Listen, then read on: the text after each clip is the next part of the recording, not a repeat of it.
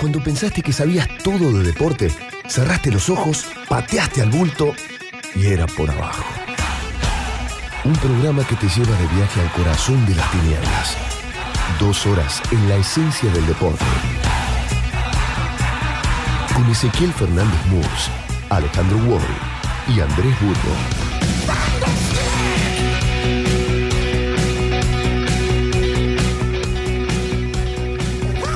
Esta semana damos la bienvenida a Brian Clough como entrenador del Leeds United. ¿Cómo encajará su rotunda personalidad en el Leeds? ¿Qué podrá hacer por este equipo? Un equipo que viene de ganarlo prácticamente todo. El Leeds ha sido campeón, pero no ha sido un buen campeón. No en el sentido de saber cómo llevar su corona. Creo que podrían haber sido unos campeones más queridos, más populares. Yo quiero aportar al equipo un poco más de calor, un poco más de calor, un poco más de honestidad, un poco más de mí mismo a todo el engranaje. ¿Y de qué me dices? ¿Y qué me dices de la estructura del equipo? De su legendario vestuario, del legado de Don Reeve. Te confesaré una cosa. Me dio mal rollo ver su traje de la suerte cuando entré en el despacho por primera vez. ¿Sabes de cuál te hablo? El que ha llevado durante los últimos 13 años. Y entonces me dije que había que arrojarlo inmediatamente a la basura, porque no solo estaría viejo, sino que además apestaría. Entonces vos no sos un hombre supersticioso, ¿verdad, Brian? No, Austin, no lo soy. Yo soy socialista. Estos tipos grandes, duros y sucios. Estos tipos grandes, duros, sucios y viejos. Estos hombres viejos y nerviosos, sus mejores años ya han pasado. Son hombres preocupados, hombres asustados, exactamente igual que yo. Todos ustedes estarán preguntando por qué casi no he hablado durante toda esta semana. Ahora que ya tengo mis opiniones formadas y antes de que empecemos a trabajar, hay una serie de cosas que debo decirle a cada uno de ustedes. Harvey, eres internacional y sos mejor que Gary, pero no por mucho. Un buen arquero mm, tiene que tener manos seguras y eso es lo que quiero de vos o tendré que buscar yo mismo otro par de manos en algún otro lugar. El señor de las huestes que dirige y comande todas las cosas. Señor Madeley, jugaste en todas las malditas posiciones posibles, salvo la de arquero. Es evidente que Don Revy fue incapaz de decidirse por un puesto para vos. Así que me parece que es hora de que decidas vos mismo. O eso, o tendré que hacerlo yo. Por lo cual, significaría seguramente que vas a ir directamente a la puta banca de suplentes o a la lista de transferibles. A nadie le gusta cómo jugás, le digo a Hunter, y creo que eso es precisamente lo que buscás, agradar. Me la suda, dice Hunter. Soy un fijo de la selección, me importa una mierda. William Bremer, vos sos el capitán. Y sos un buen capitán, pero de nada me sirve si está suspendido.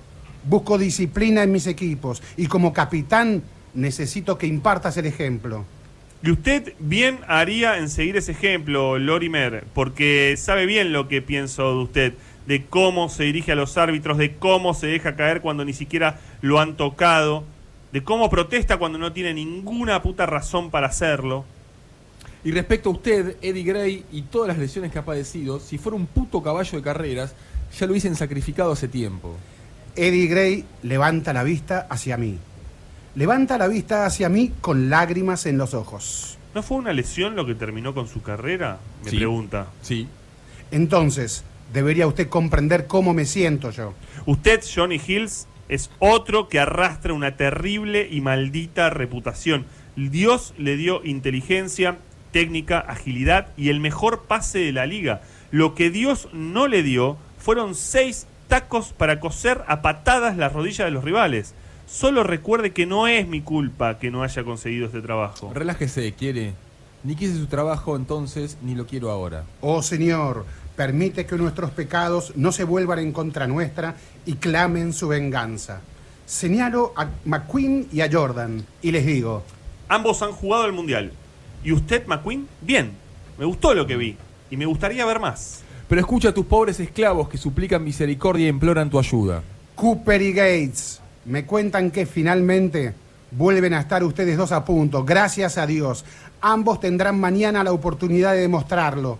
Asegúrense de que así sea, joder. ¿Y vos, Alan Clark? Mm, hiciste 18 goles la temporada pasada. Quiero 19 esta temporada, como mínimo, ¿eh? Me doy media vuelta hacia los tres últimos. Les digo, Cherry, Jovencito Gray y Taf Yorat. Tenemos una larga temporada por delante. Así que si entrenan duro, no se meten en problemas. Dependerá de ustedes aprovechar las oportunidades. Caballeros, hay algo más que me gustaría decirles ahora.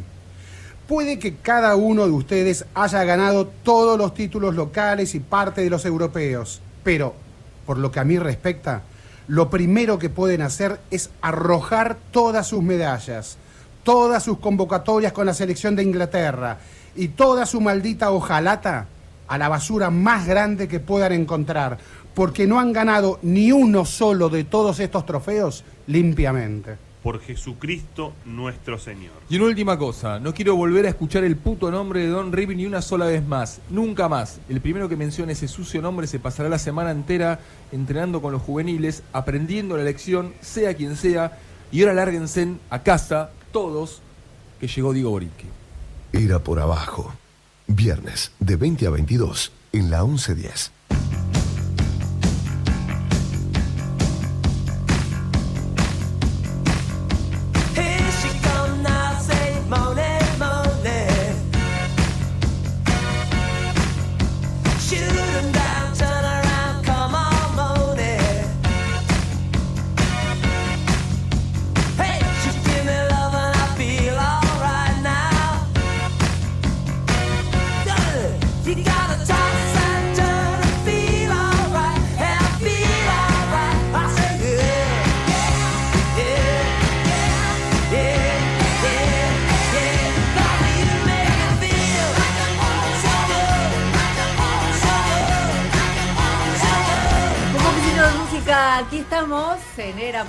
En la feria. Ya llegó el invitado, chicos. ¿Cómo les va? Bienvenidos a todos, everybody. Otra vez aquí. Hola contentos. ¿cómo estamos? Sí, Feria del Libro. Así es. Y este texto que con el que hicimos la apertura del programa es eh, Maldito United, en español, Mm. Damned United. A Burgos no le gusta mucho, según me acaba de confesar. Por ahí no lo quería decir. Eh, durante No, la sí, sí, música. sí, le quiero dar otra oportunidad porque le fascina a todo el mundo y evidentemente hay algo que yo no... no, no. El diario The Times, y no porque sea The Times, Sí. dijo que es la novela mejor escrita en la historia del fútbol. ¿Sabes? Por eso no me gusta. Eh, la elegí porque eh, el autor David Passy, un fabuloso escritor inglés, tuvo que decir novela. ¿Por qué? Porque los jugadores lo demandaron ante los tribunales. Es decir, nosotros leímos esos párrafos donde él insulta a todo el plantel en la primera charla que tiene. Eh, los insultos están seguramente exagerados. Lo que no está exagerado es que les dijo tiren a la basura todas las medallas que ganaron con mi predecesor, con Don Revy, porque Don Revy y el Leeds que ganó todo, el Leeds que ahora dirige Bielsa, el Leeds que este fin de semana definirá seguramente que tendrá que jugar un playoff eh, para ver si logra finalmente ascender o no. Bueno, ese Leeds en los años 60 ganaba todo con Don Revy.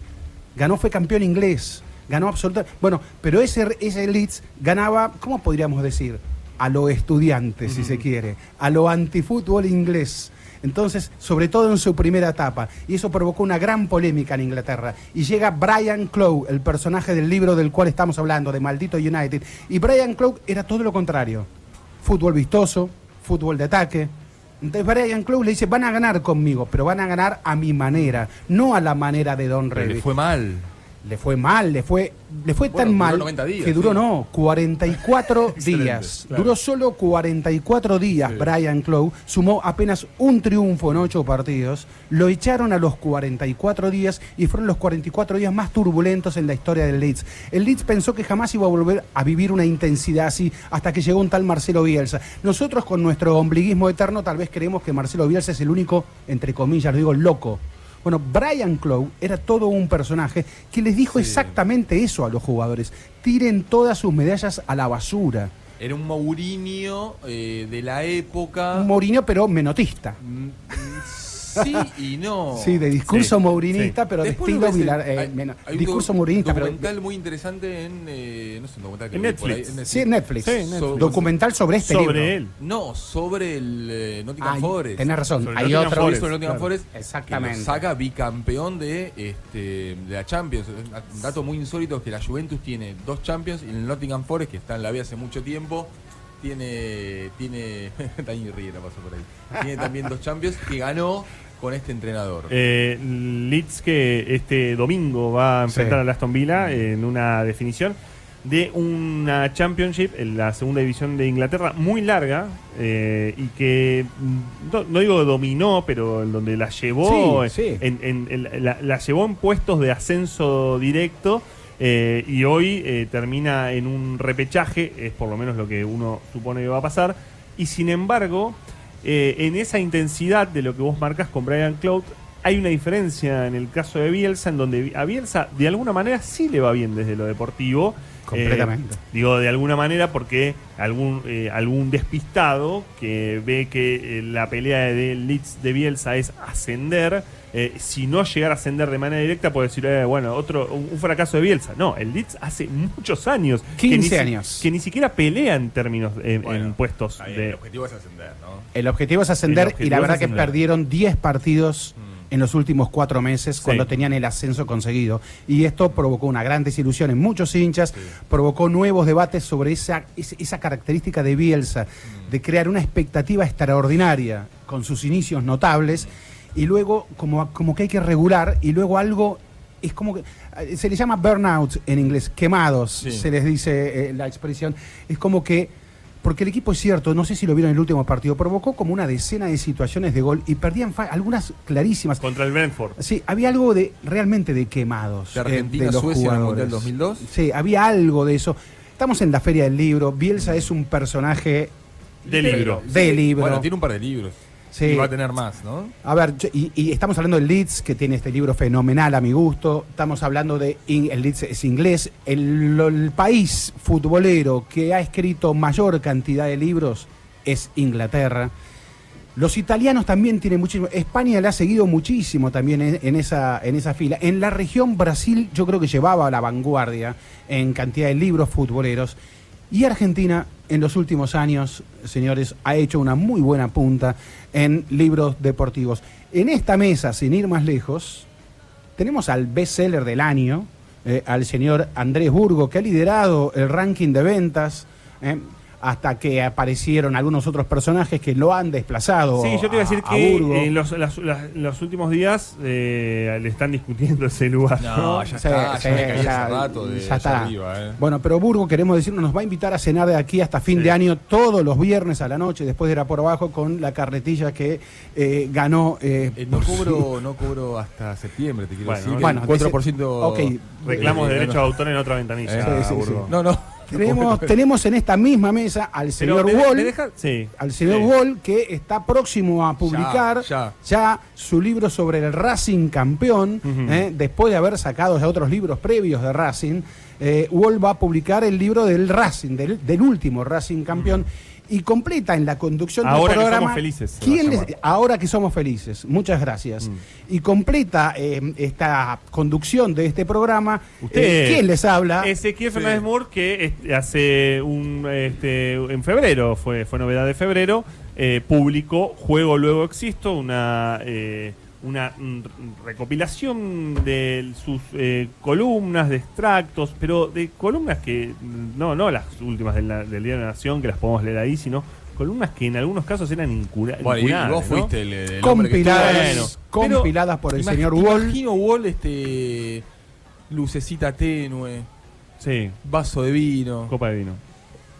ya, eh, dedos sucios de tinta. Y Leonard Cohen, porque Sí. el señor, eh, eh, música, eh, la musicalidad de sus textos con Leonard Cohen, ¿está bien? Está muy bien, está muy bien. Textos, eh, pará, digo, Intimado. del 90, del 80. Sí.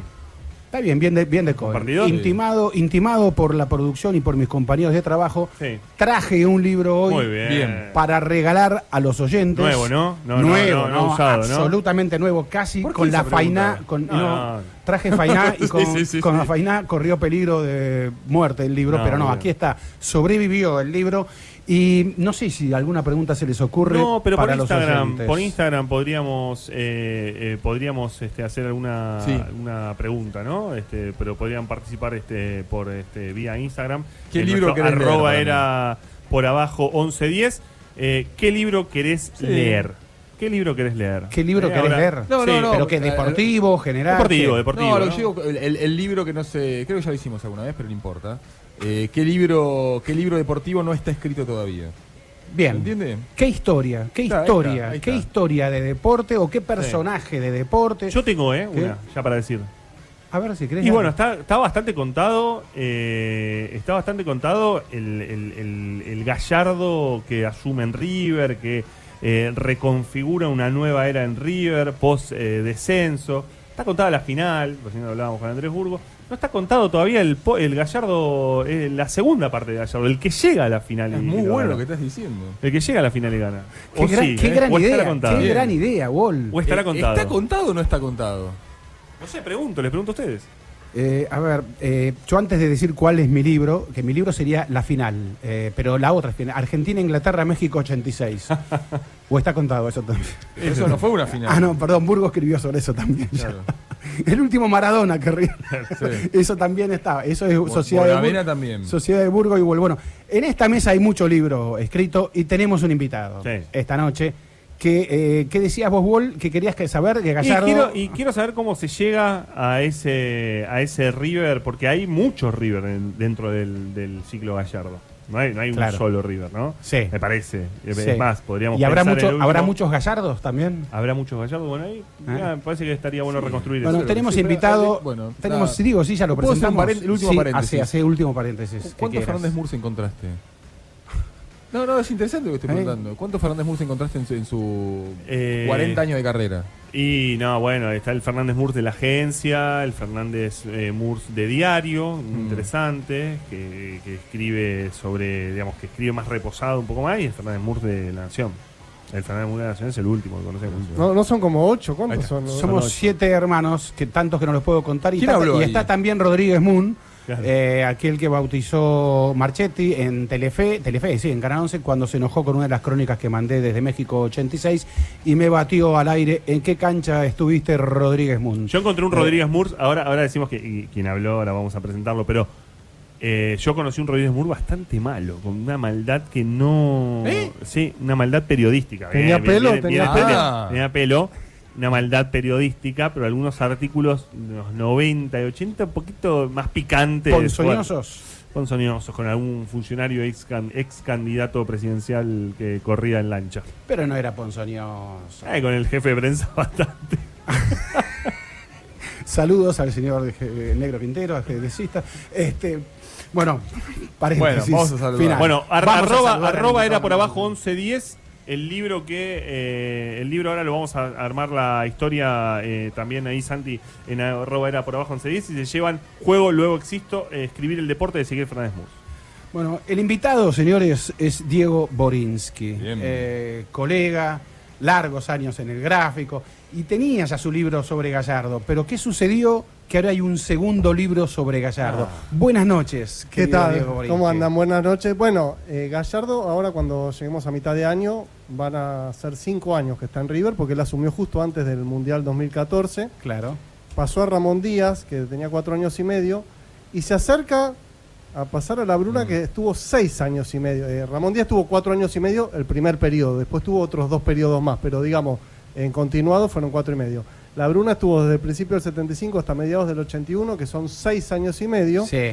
Y si Gallardo cumple su contrato, que queda este medio año y dos años más, lo va a pasar porque va a llegar a siete y medio. Y para encontrar un técnico en River que haya durado más que Gallardo, si llega hasta el final de su ciclo, hay que ir hasta Minela, en los años 50. ¿no? Entonces, bueno, el primer libro de Gallardo, que se llama Gallardo Monumental, abarcaba toda la infancia, su carrera como futbolista, sus comienzos, sus dos años sabat, su comienzo como técnico nacional, sus dos años sabáticos y su primer año y medio en River, además de pequeños capítulos de los colaboradores que lo iban describiendo. Llega hasta octubre del 2015, porque como ustedes saben, los libros ahí no es que uno escribe y sale al otro día. Y el libro se presentó dos días antes de que River viajara a Japón para el Mundial de Clubes, el 6 de diciembre del 2015. Y bueno, estábamos hasta ahí. Y de ahí hasta ahora, que son tres años y monedas, tres años y un par de meses, había cosas para contar. Yo se lo propuse a Gallardo. Pasaron eh, cosas, dicen. Sí, eh, yo se lo propuse a Gallardo en marzo del 2017 con la siguiente lógica. Eh, bueno, fue el Mundial de Clubes, el 2016 fue muy malo, el primer semestre de River Sí. fue el peor del ciclo Gallardo, no solo no ganó nada, sino que no cumplió ningún objetivo. Arranca la segunda parte del 2016 ganando una recopa. A fin de año gana la Champions, que es el único técnico argentino que ganó la Champions, que era la Copa Argentina, porque había cuatro equipos grandes que no habían clasificado a la Libertadores, el único era San Lorenzo. Y después de eso dice que se va. Bueno, no dice que se va, dice que va a pensar si se Sí. va, que fueron días de locura total. Después de eso arranca, decide quedarse, arranca el 2017 y ahí yo le digo, Marcelo, mira, tu contrato vence a fin de este año, porque el contrato de él era hasta fines del 2017, incluso terminaba la gestión de Donofrio. Y ya si, casi se había ido a fines del 2016 porque estaba harto, era casi seguro que se iba a fines del 2017, hasta el vicepresidente Brito llegó a decir, ah, bueno, por ahí buscamos a Burgo, Enzo va a buscar a Burgo, o sea, ya No, a lo Je- daba- no, no a Andrés Al Burgos. Mono Burgos, al Sí, Mono sí, armó- Sí. Este, ya, ya lo daban por salido. Entonces le digo, Marcelo, mirá, está, está- está tu primer libro, que es este, que llega hasta fines del 2015. Gracias por el vino. Eh, No es en copa como Wall, pero bueno, lo tomamos igual. Bien. Eh, eh, vos te vas a ir a fines del 2017. Hay dos años para contar. El pasado. Y él me dice, no, pero el año pasado yo la pasé para la mierda. bueno, bueno, pero está bueno, así me contás. Bueno, entonces le propuse. Al principio sí, después tuvo dudas. Y bueno, después a fin de año no salió. Después las cosas se dieron de una manera increíble y se llega a la final más increíble de todos los tiempos por todo, por lo que fue y por los condimentos. Y cortamos en el 31 de diciembre del 2018. Esta vez esperé el Mundial de Clubes, la otra vez no.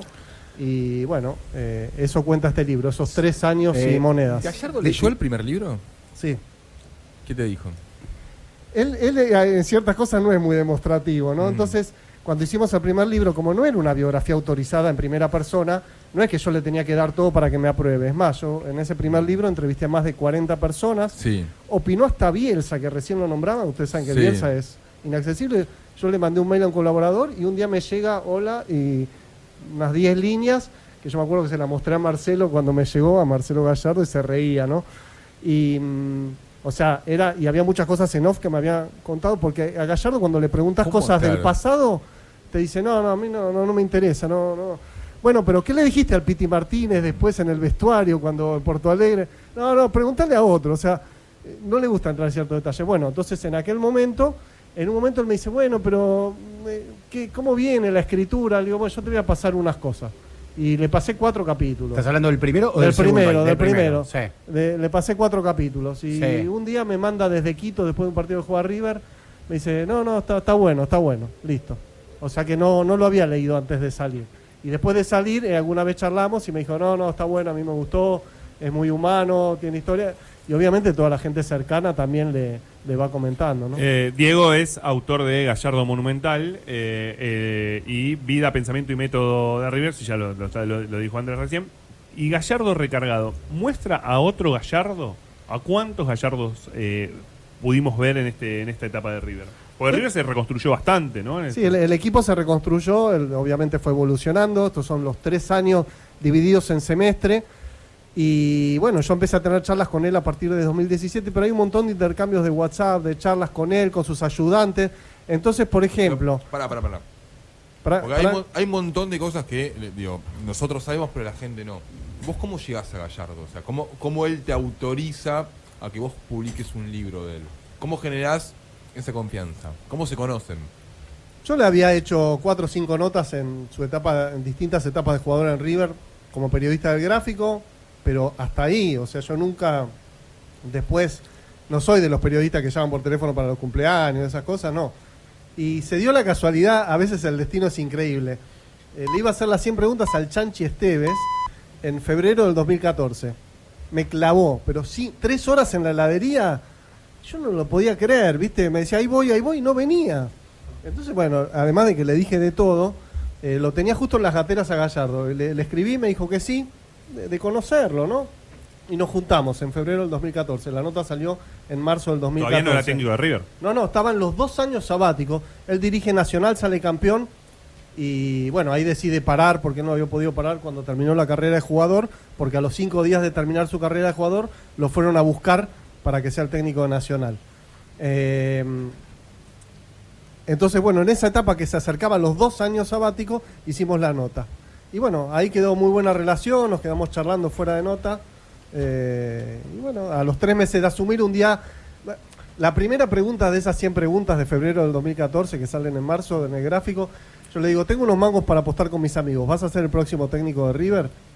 Y él me dice, eh, bueno, el próximo no sé, sé que lo voy a hacer en algún momento. Bueno, quedó. A los dos meses renuncia Ramón Claro, Díaz. Ramón Díaz, lo eligen, campeón que renuncia de una manera. Sale campeón de contra Quilmes.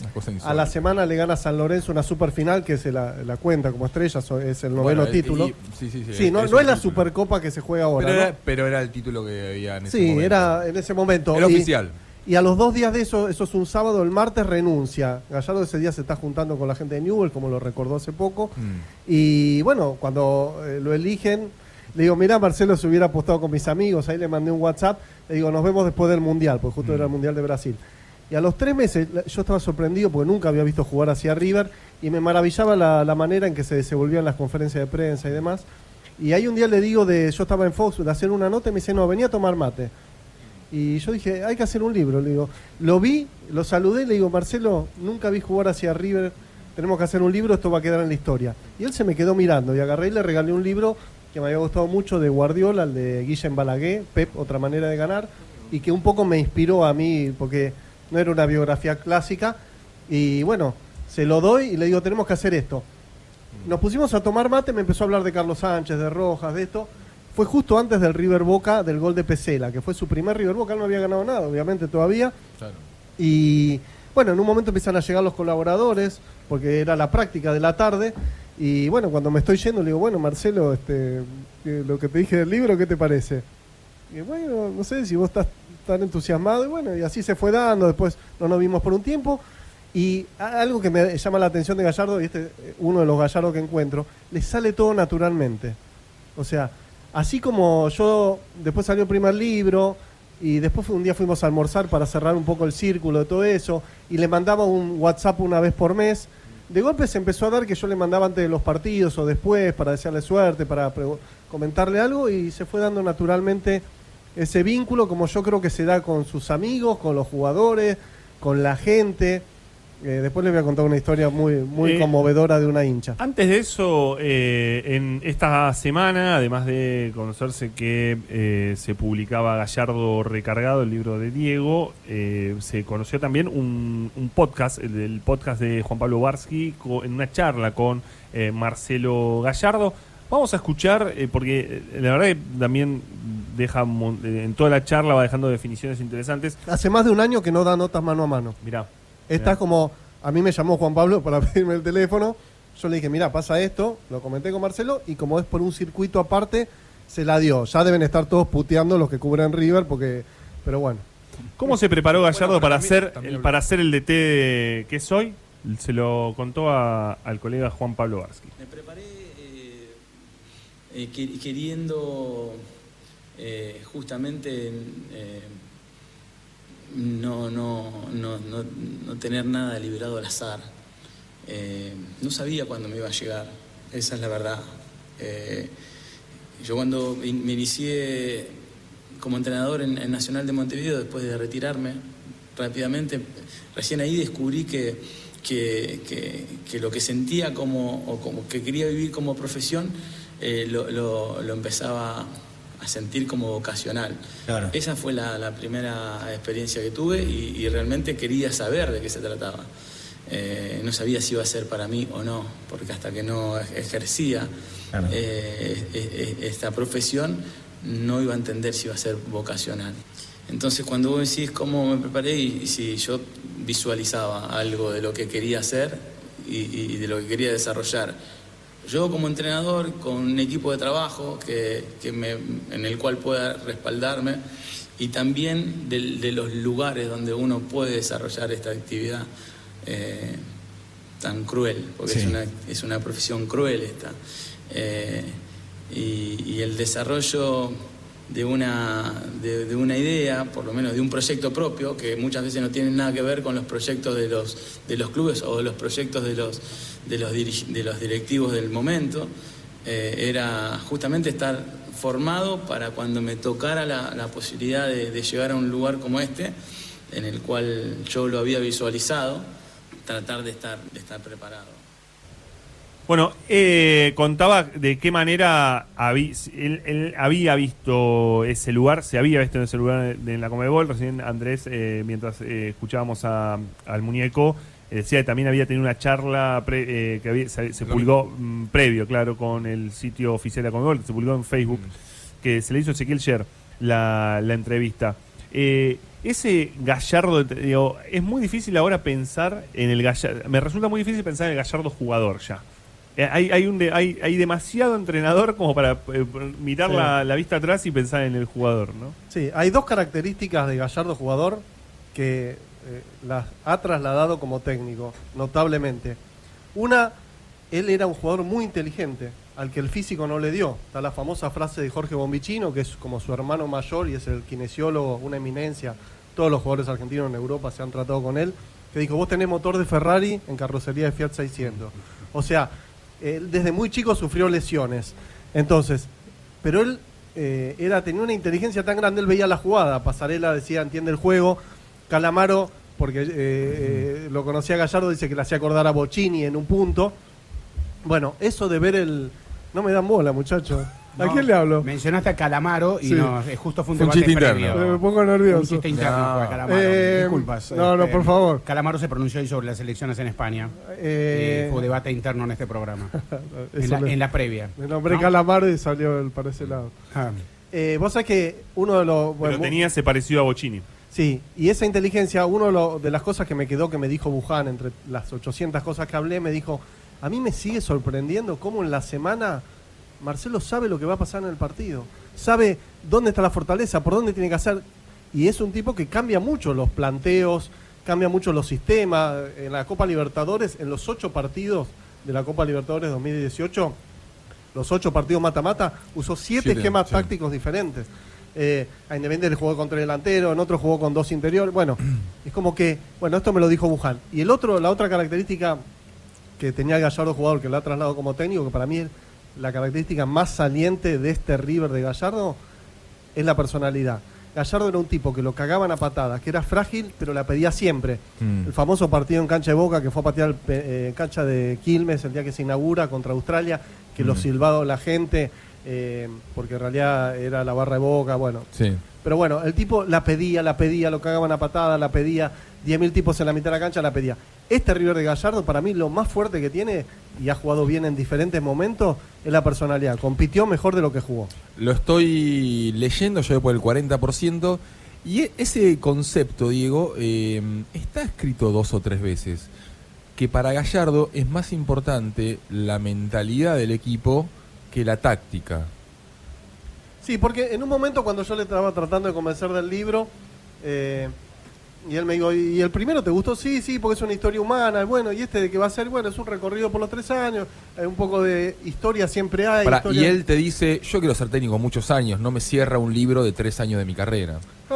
Eran dos años, porque yo, Mm. le- yo se lo propuse en marzo del 2017, él supuestamente a fines del 2017 se iba, o sea, era 2016 y 2017. Pero ahí con la táctica él me dice, los conceptos tácticos no son muchos. Eh, importa eh, la metodología de entrenamiento, importa eh, la fuerza grupal, cómo se respaldan. Por supuesto, hay un montón de ideas y para claro. mí una de las claves es que el tipo sabe de fútbol.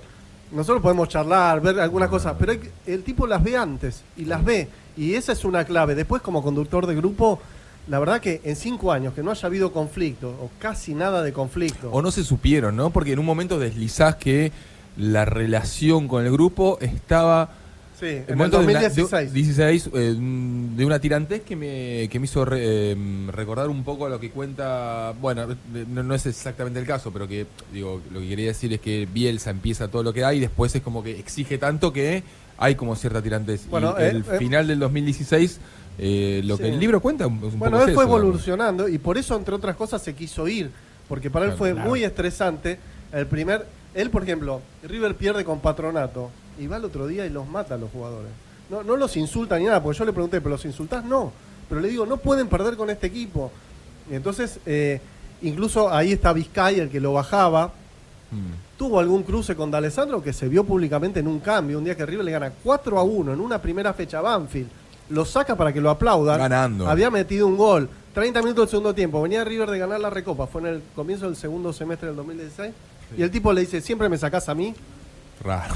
¿Sabes que sobre, sobre eso, eh, en, en- en un momento, eh, Barsky le pregunta qué es y cómo lidera eh, Marcelo Gallardo? Estamos en la Feria del Libro, en Era por Abajo, estamos con Diego Borinsky, autor de Gallardo Monumental, autor de Gallardo. ¿Ya está eh, Gallardo recargado o está en unos días en las librerías? Hoy salieron los primeros ejemplares, llegaron a la editorial.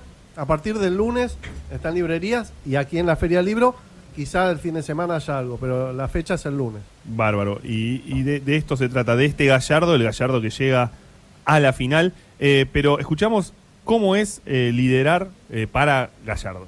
Creo que está eh, eh, en cualquier área eh, nosotros necesitamos estímulos, guías, gente en, en quien creer, gente que nos en, en los, en lo- en los cuales nos, no- nos resguardamos a través de, de una, de una forma de ser, una forma de sentir, una forma de comunicar. Y si después profesionalmente podemos desarrollarla y, y- y que eso sea fuente de inspiración, eh, me parece que ahí eh, nosotros, las personas, digo, y me, incluyo, sí.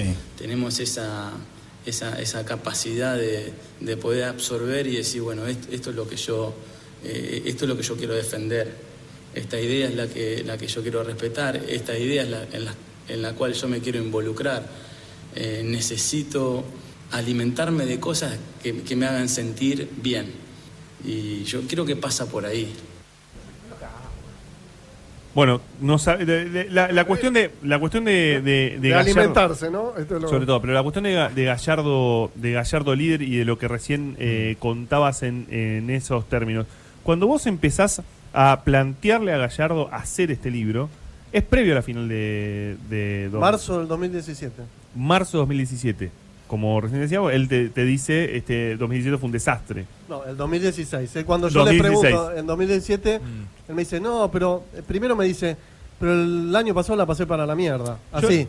Y eh, tiene que ver con eso, con la autoexigencia, Claro. porque se veía que no podía exigir tanto porque se le iba. Y le digo, bueno, pero está bueno contar eso. Bueno, ahí me dijo algunas cosas que realmente no pude contar. Conté casi todo. Eso te quería preguntar. Conté casi todo. Y después me dice, pero dos años son poco. Bueno, pero le estoy contestando a él, boludo. ¿Qué quiere que haga? No se peleen, chicos. Vos hablá, Diego. Vos hablá, Diego. Vos- El programa lo hacemos así. Claro, pero yo vos estoy hablá. hablando y veo que se... se- Ellos se pelean entre ellos dos, ¿viste? Qué Porque- difícil que es. No, son chistes nuestros. Vos hablá. Bueno, entonces cuando le digo eh, dos años, eh, él me dice, dos años es poco. Dos años es poco para un libro. Eh, le digo, no, no, tengo un montón de preguntas para hacerte. Y yo lo que me imaginaba es que si él se iba a fin del 2017, en el- la biblioteca de los hinchas River tenía que estar el Gallardo Monumental y el otro por los dos años. Después, ¿qué pasó? A fin de- del 2017, Se pincha. yo creo que en el fondo él sabía que se iba a quedar. Porque todos decían, pero yo por- cuando iba charlando me daba la sensación que él se iba a quedar. Eh, iba a renovar el contrato. Pero vos en algún momento cuando estabas haciendo eso, ¿no dudaste de- del Gallardo que querías contar? Digo, no, no, no tan ¿qué mal. no, si yo estaba seguro de lo que quería. Yo quería aprovechar la buena relación que teníamos. Ya River había ganado dos títulos más, eh, la Recopa y la Copa Argentina, se había querido ir eh, y venía todo el 2017. Y, y había arrancado bien River.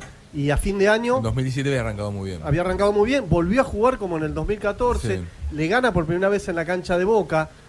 Ah, lo que les contaba recién, cosas que tiene el libro, los WhatsApp, por ejemplo, yo me acuerdo que antes del River Boca le mandé un WhatsApp a Gallardo con una corazonada que tuve. Y después le mandé a, a Buján.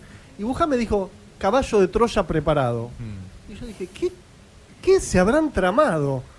Yo nunca le pregunté cómo iba a formar el equipo, nunca les pregunté esas cosas porque si no me iba a tentar, además no me lo iban a decir, ¿no? Pero me iba a tentar y, y no me servía. Yo estaba juntando elementos para el libro.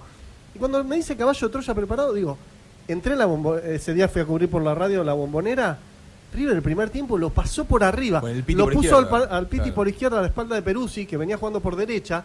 River terminó 2 a 1 ese primer tiempo por un gol insólito que se hizo batalla un tiro libre de Gago de la mitad de la cancha. Y a River le anularon mal un gol, se perdió dos o tres goles, fue un baile. Y después digo, claro, mirá vos los tipos, qué clara la tenían. Bueno, ese tipo de cosas está contado en el libro. Ahora vamos a escuchar un poquito de música, Burgo. No te, no te precipites con las preguntas, porque tengo una, yo una, quiero hacerle una, porque nos expresó su admiración por el personaje. su admiración por River.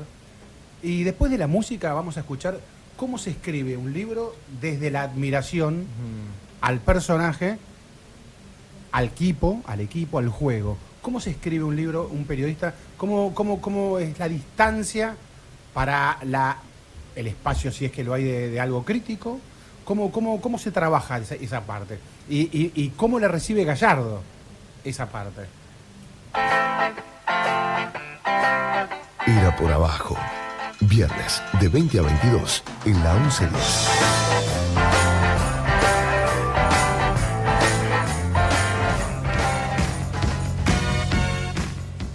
La pregunta estaba hecha, estimado Diego Borinsky, autor de Gallardo Recargado. Eh, ¿Cómo se escribe un libro desde la admiración al personaje, desde el respeto al personaje, al equipo y a la campaña de ese equipo?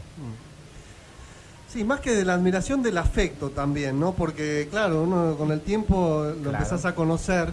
Bueno, los elogios y la admiración del ambiente del fútbol es moneda corriente, pero no hablo de los periodistas que se bandean para todos lados, sino de los técnicos. A mí me asombró de los jugadores de otros equipos, cómo van, eh, lo de, que declaran, cómo van a saludarlo, cómo él se desenvuelve.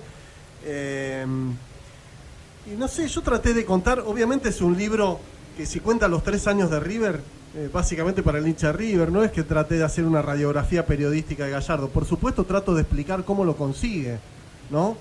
Eh, y entonces, y también en, en algún punto están marcados los errores, porque cuando yo digo que compró Arsura esto y Arsura se termina yendo jugando tres part- 13 partidos o, o Rossi se termina yendo jugando, jugando 20 partidos, Batalla. está claro que eligió mal. Sí. Eh, batalla, bueno, yo qué sé, va contando. eh, pero la verdad que es, es tan...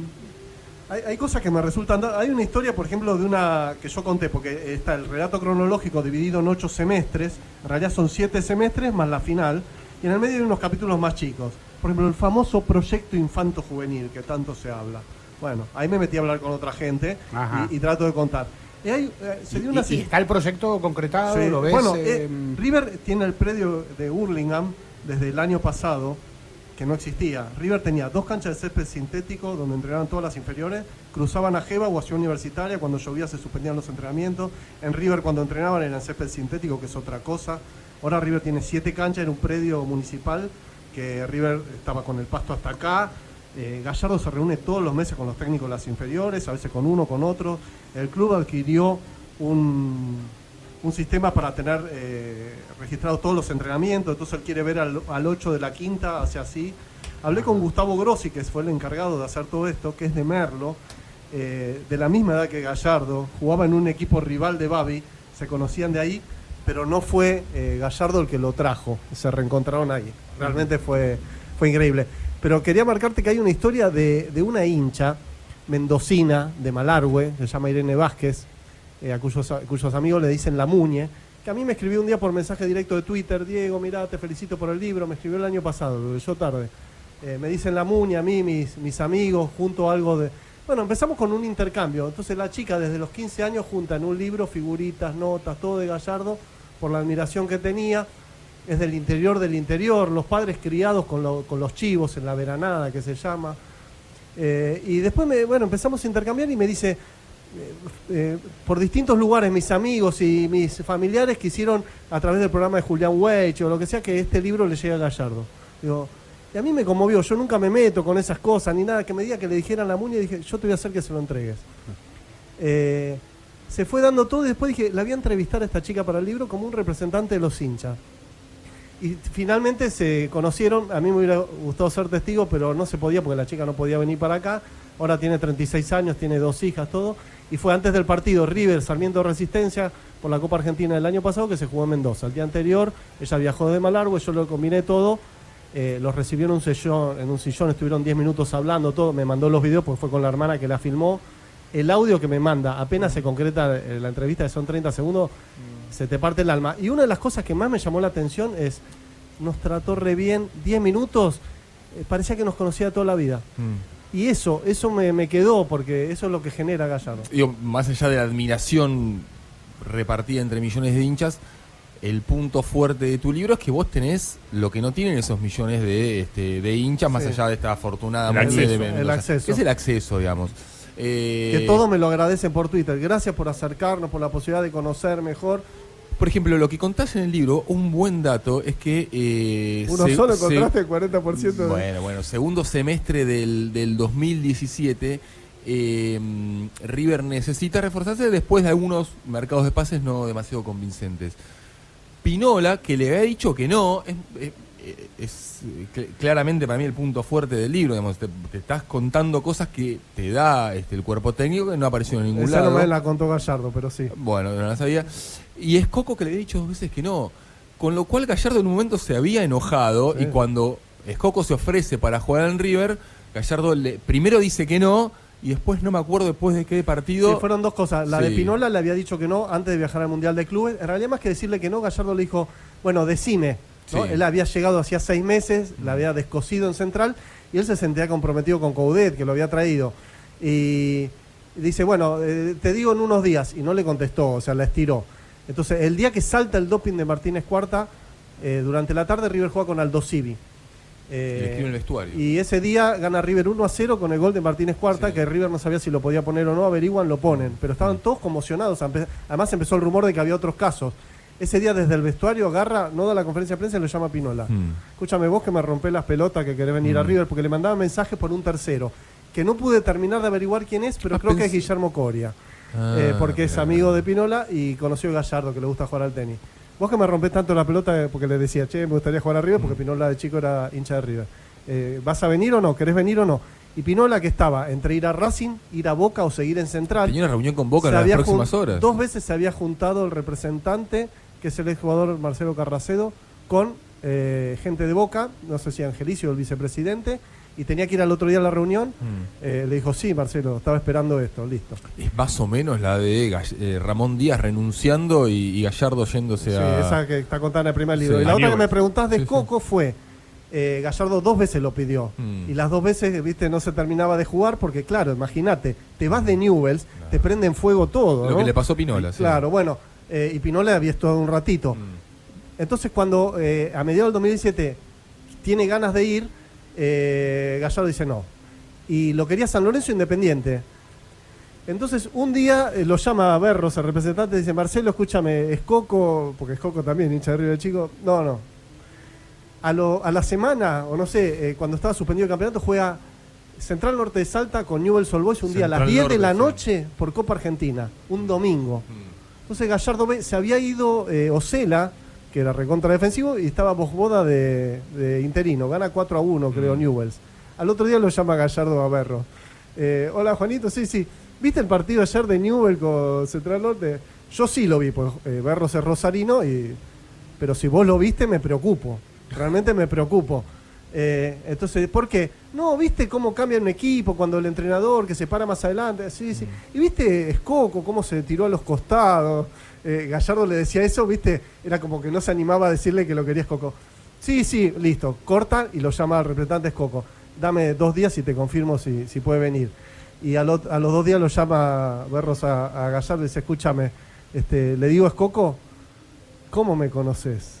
¿Cómo haces para conocerme tanto? Y bueno, y ahí se arregla lo de. Eh, yo por mi lado tengo una última pregunta, pero necesitamos ahora una pausa eh, para las Sí. noticias. Entonces, por mi lado me queda una última, ¿sí? Gracias por esperar. Retomamos en Era por Abajo, nuestra segunda hora, en nuestro primer viernes Qué lindo desde estudio. la Feria del Libro, con un hermoso estudio, hay que decirlo, de la 1110. Y tenemos aquí nuestro invitado a Diego Borinsky, autor del, del, del libro de River sobre la- eh, de este año de 2018. Eh, Burgo no escucha, así que, que se va a ofender, ya fue, como decíamos No. recién. Decíamos, el de, el de Burgo fue un libro de verano, ya fue. Y fue una. Fuiste mío un verano. Bueno, fue un buen verano, un gran verano, ¿eh, Burgos? Un gran Fue verano, sí, sí, sí, sí, sí, sí, sí, sí. Fue más que una primavera, digamos. Eh, sí, verano del 42, Burgo. Fuiste, fuiste Eh, nuestro un verano. Fuiste nuestro, sí, sí, sí. Eh, Aceptás, ¿no? Asumís que ahora hay que ceder el paso. la- está, llegó Borinsky con su libro de Gallardo. Sinceramente, el Burgos. joven sin- Diego. Sinceramente, Pueden Burgos. ¿Lo convivir, pueden convivir, ¿por qué no? No, es más, lo puede potenciar, ¿viste? Cuando se dice eso, lo potencia, lo, lo realza. O sea, vos le dejaste el camino, vos le allanaste el camino. Eh, Bien. Son los Eh, dos, Son dos productos distintos. ¿Son los dos autores de River o hay más autores de River que tengan el. Salir otro libro de la final, Ah, eh, pero no desconozco el autor y la editorial, pero me, me lo mostraron el otro día. Bueno, Eh, eh, van, a, eh. van a- van a surgir del libro, eh, del, no, de, no de Gallardo, pero de, de la final de River Boca. Van a, pe- Pero ya si no eh, salieron hasta ahora me parece raro. no, pueden salir dentro de cinco años y ser. eh, ¿Y hay, ojalá algún, que ¿hay algún mucho jugador más. biografiable de los que están en este.? Y Bueno, Poncio, Poncio, está por- Poncio retirarse. Sí, sí, Poncio es uno, sí. sí. Y es personaje aparte, ¿no? Tiene, Francescoli, tiene que nunca hubo demasiado, hubo algún que otro Mm. libro, pero no con él. Eh, es un personaje. Mm. Bueno, te quería hacer libre. una última pregunta antes de despedirte, de agradecerte tu presencia aquí Por favor, en nuestro en- en programa. esta linda pecera. Eh, Igual comió y tomó bastante. eh, eh, hoy, hoy vi, hoy o ayer vi un adelanto en Olé del libro que me, que me pareció Sí. interesante, es una anécdota extraordinaria. De un. Se le cayeron las. No era esa la pregunta, pero me acordé ahora. Que se le cayeron las carpetas, se le robaron, lo robaron Gallardo. robaron el auto. Ah, Un amigo me había dicho que, que se había perdido, pero bueno, le habían robado el auto. En el auto le rompieron el vidrio, le robaron el maletín con el pasaporte y las carpetas con los apuntes del partido y el Sí. iPad. Esto antes de las finales. Y fueron a parar un tacho de basura, obviamente el iPad no.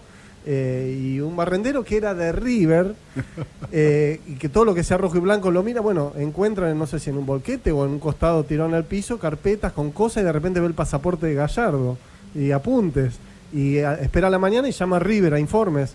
Tuvo suerte que lo atendieran, dice, mire, tengo esto.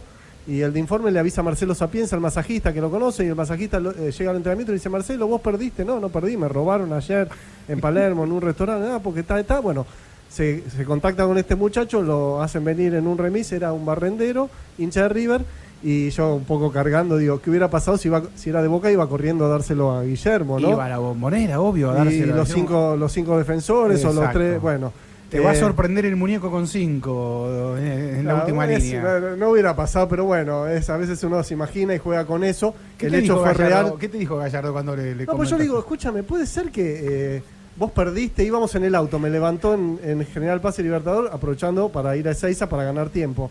Le digo, escúchame, eh, puede ser que vos este, perdiste unos apuntes, que vino un sereno de un garage. No, no, me robaron y ahí me contó cómo fue.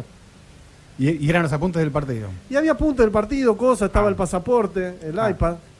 Bueno, a ver, mi última pregunta. Sí, por- yo después tengo mía- una. Bueno, la mía es. No hablamos de Madrid todavía. eh, es cierto, no, hacé la de Madrid y que pues, la mía es sobre el futuro. Dale, ¿dónde vio el partido Gallardo Madrid? Gallardo lo vio en uno de los palcos. eh, él llega dos horas antes del partido, eh, eh, como saluda a los jugadores. Hace poco en un partido que estaba suspendido se vio que lo- le va chocando las palmas y él se va Sí, en Lima. con Mariano Barnao, que entró como gerente de fútbol con Donofrio y Gallardo se lo choreó. Pasó a ser su secretario técnico. Y lo vio con él y con La Roca, que es uno de seguridad parecido al actor. ¿La eh, Roca es el apodo o el Sí, apellido? no, la- el apodo, Ah. porque es parecido al actor estadounidense, se llama Diego Moreno, el chino. Le dicen, bueno, Mm. estaban esos tres y estaba el oficial de Conmebol. En un palco grande para 10, 12 personas, bastante cerca de los hinchas de River. Entonces, cuando él llega y se mete ahí, primero ve el oficial de Conmebol, ya se pone un poco nervioso. Eh, tiene alguna discusión, además, empieza la gente de River a tirarle remera, ¿viste? Porque lo ven, es como que están así en una pecera.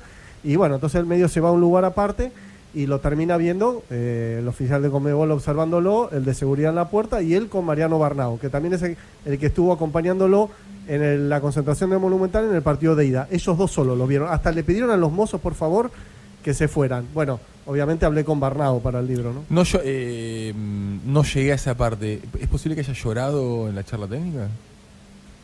No, no lo tengo. Y ahora sí, eh, antes de despedirte, mi última pregunta, la última pregunta. Eh, hablaste, cuando comenzó la entrevista, que te estamos haciendo aquí en Era por Sí. Abajo, eh, dijiste dos veces o tres veces si cumple su contrato, Sí, si cumple su contrato, y reiteraste, si cumple su contrato. sí. Es obvio que ¿Vos bueno, contaste eh, tres veces exactas? Yo conté ¿Las tres fuiste anotando veces. como en el truco? Sí, se me quedaron grabadas Sí. porque, claro, sí cumple su contrato. Porque es inevitable. Argentina va a jugar la Copa América. eh, sabemos todos que Scaloni es un técnico provisorio. Y sabemos todos que si hay un número puesto en la Argentina para la selección nacional, ese número puesto es. No sé, ahora está sonando Coudet también. Eh, no, pero sí. A ver, es- Sí. Libro de Burgo en el verano. Es inevitablemente. No, He- Heinz en todo No, yo te digo, Qué golpe bajo el burdo recién. Qué golpe bajo feo. Pero no importa. Está bien, Eh, es inevitablemente el, ca- Autocarpetazo. el candidato es Gallardo. Eh, ¿Qué oliste? A ver, no me importa lo que te dijo Gallardo. Quiero saber qué oliste vos, qué sentís vos, qué pensás vos sobre esa sensación Bueno, de Gallardo él- y la selección. él siempre ver, dice lo la- mismo. la- Gallardo, ¿es compatible con Chiquitapia, con Estafa? Esa es la pregunta obvia, Burgo. No, no, no, eso ya sabemos. Ahora, no bueno, a ver, a ver, para- ¿Qué yo- olés vos? Él siempre dice que a fin de año revisa, y es verdad. De hecho, a fin del 2016 casi se va. ¿sí? Revisa a fin de cada año. Sí. Ahora, hace poco me, me escribió la respuesta el periodista ¿no? francés Florent, conocido nuestro, me dice, escúchame, acá en Lyon, eh, estoy, por lo que me dicen mis compañeros, eh, todos dicen que es el número puesto Gallardo. Le digo, mira, es imposible que Gallardo se vaya a mitad de año si River clasifica a los octavos de final de la Libertadores. No va a dejar el equipo, no lo va a dejar. Sí. Le digo, además, ¿cuánto cobra el técnico de León? Eh, averiguó un millón. Olvídate, vos te pensás que cobra, no sé si cuánto, si cobra cuatro con todo el cuerpo técnico, tres o no sé, pero por ahí se va a ir. O sea, eh, Gallardo ya está hecho económicamente todo, pero no se va a ir a, a cobrar un tercio, Claro. olvídate. Bueno, Claro. yendo a tu pregunta, él me dijo que se quedó este año, para él es muy importante la consolidación del proyecto Infanto Juvenil, porque todavía hay cosas que hacer con lo del predio de Burlingame, porque hay metodologías que todavía no están del todo implementadas. Realmente es eh, para él muy importante. Eh, y después van a quedar dos años más. Eh, a mí me. Yo, todas las veces que le pregunté, desde antes del mundial, que le dije, mirá que si le, Argentina le va mal en el mundial, te van a venir a buscar, lo sabés, ¿no? Porque a San Pauli le van a dar una patada en el culo. Eh, no sé, Diego, no me lo planteo. O, o me- se me queda mirando, ¿no? Pero nunca me dijo, con estos impresentables no trabajo. ¿Sí? Él es muy hincha de la selección. En el primer libro me cuenta que cuando Maradona le da el doping positivo en el 94, él se puso a llorar. Eh, y ya había debutado en River. Sí. Eh, yo la verdad no los veo. ¿Ejerce Menotti alguna seducción sobre él? A mí me parece, con Menotti, vos escuchalo cuando habla de los técnicos, Sí. a Gallardo lo pone en una bolsa de 5. No dice como decís vos, Ajá. es el mejor técnico No, de la. Argentina. Para No, mí, no. Gallardo... Yo lo escuché me- criticar a Menotti. yo, Menotti eh, a Gallardo para mí es el, el mejor técnico de Argentina y compite con Simeone, puede competir con Pochettino. Para mí, Simeone es el mejor técnico argentino hoy. Debería ser él el técnico primero, si quiere. Eh, entonces, eh, no, no lo digo porque se lo saquen a River, sinceramente lo No, pienso. La sonrisa de Burgo Pero- va de un estudio a otro. Pero, pero, eh, no sé si Menotti eh, es de. Vos fíjate cuando habla de los técnicos, nombra a Guillermo, a Robarrena, los que van a comer con él los miércoles. Sí, Saba. Eh, eh, no, tanto no, pero nombra varios. Después, propio Coudet. no sé si Angelici lo va a querer llamar. No sé realmente. Y él no lo veo, realmente no lo veo con estos dirigentes. Lo cual no quiere decir 0% de chance, pero realmente no lo veo. Ahora, si va a seguir en River este año, los dos años que viene, y no sé, Eh, muy difícil. eh, no, no es tan fácil, pero Diego Boninsky, autor de Gallardo Monumental, eh, recién salido o ya saliendo mañana este, aquí en la ojalá, feria. ojalá en esté mañana, pero bueno. mañana, pero si no, desde El ya lunes. desde el lunes va, va a estar aquí en la, en la feria y en las librerías. Gallardo recargado. Eh, gracias, Diego, por, eh, por estar aquí en Era por Abajo. Por favor, gracias por el- la faina, por el vino, por los papeles tirados. ¿Va a haber tercera Eh, parte? ¿Eh? Vos sos- ¿Sí o la, no? la gente Ah, hace el chiste, ¿no? Vamos a disfrutar un, un momento Sí. después de tantos nervios y ansiedad, ¿no?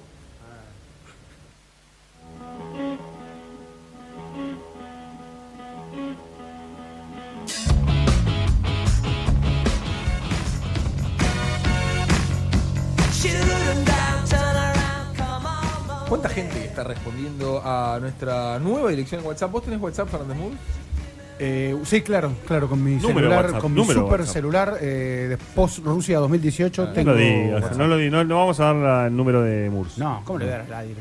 Bueno, Bueno, en, en verdad me refería a los comentarios que estamos recibiendo en nuestra cuenta de Instagram. Nuestro amigo Santiago Ludueña. eh, me gusta este, este libro que propone. Uno sobre la selección argentina de futsal que salió campeona mundial en 2016. Buena temática. Eh, en el deporte tengo buena referencia también. Me gusta este, lo leería. La historia de la Copa Davis en el 81.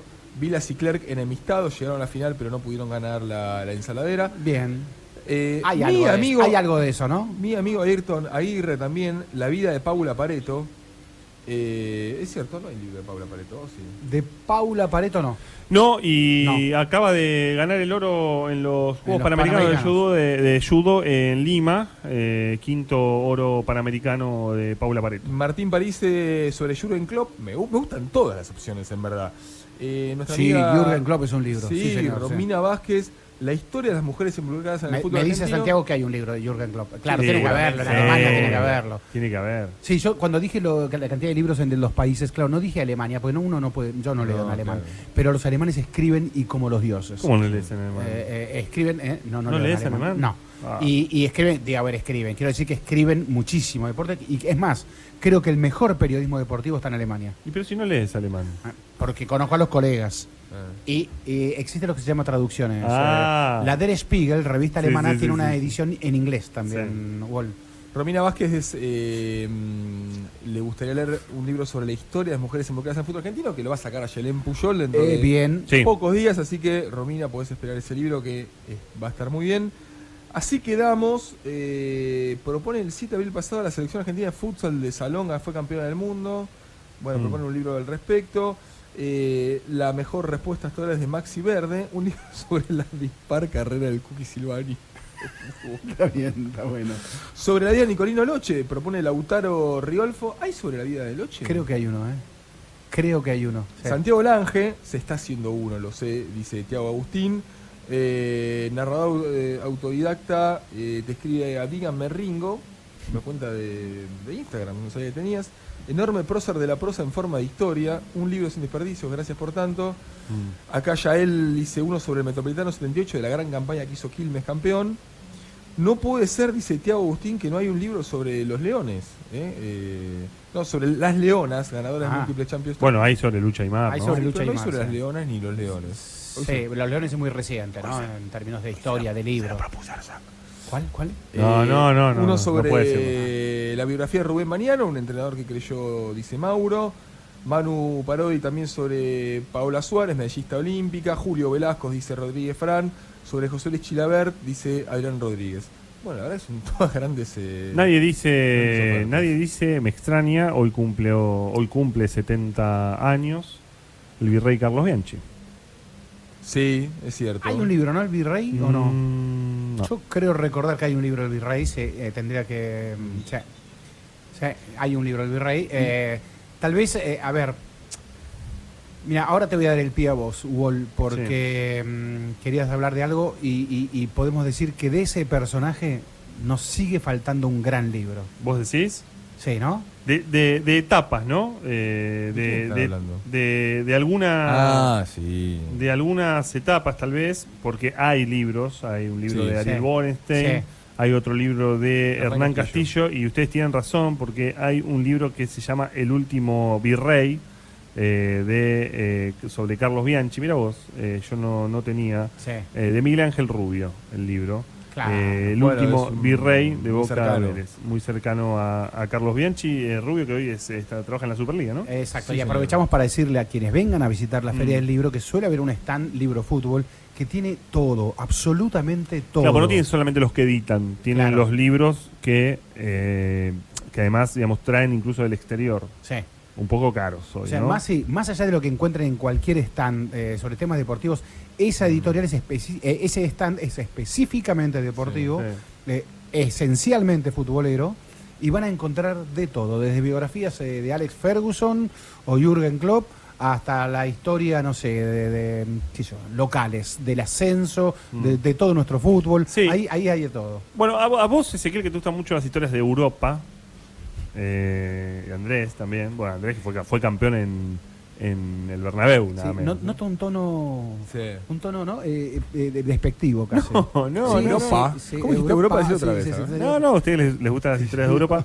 Eh, no, An- Andrés es un hombre del ascenso. El domingo a las eh, 15 en el Florencio Sola, de- eh, del Lencho Sola. Ah, acá, acá el amigo Juan Manuel, eh, que está aquí acompañándonos, este, noches, vino a visitarnos, este, Estudiante de oyente, periodismo estudiante de deportivo. periodismo deportivo. Me hizo, claro, cuando hablé del ascenso, Andrés le gusta el ascenso, me hizo la seña de la B de River. Bueno, eso pasó, amigo. Pasó, este. Eh, No ya me está, molesta. ¿no? Pero decía que el, nos más el domingo a las 15 en el estadio de Banfield, Sarmiento de Junín y Arsenal van a definir uno de los ascensos a la primera división, a la Superliga. Eh, claro, el que, el que pierda va a ir al reducido, ¿no? Va- venir- el ánimo destrozado. Por lo, por lo general, el que pierde Claro. la final, este, después le cuesta volver a subir la montaña. Sí, sí, sí. Pero es simbólico porque mm, de alguna manera, si uno piensa, Arsenal eh, fundado en el 57 por Julio Grondona, y claro, vos tal vez pensabas en una pensabas en, un, en, en una biografía, o en más que en una biografía, en un libro, bueno, ese Grondona que, fu- que funda un club, ese Grondona que después eh, hacía que le televisen en circuito cerrado a Arsenal cuando él se iba a su campo eh, los fines de semana y, quizás Arsenal eh, no lo transmitían en, este, en, en la televisión los primeros años de las transmisiones. Arsenal era transmitido y Grondona lo podía ver, ¿no? Eso ¿Será verdad o es un con mito? terror para cobrar en contra de Arsenal. Los árbitros, eh, todos con terror para cobrar contra Arsenal, campeón de Copa Sudamericana en 2007, campeón del Clausura 2012 con Gustavo Alfaro, actual técnico de Boca, eh, en el banco, Copa Argentina 2012-2013, Super, Supercopa Argentina, Suruba, Suruba, sí. Suruba con eh, Daniel Garnero, ¿no? Sí. El entrenador.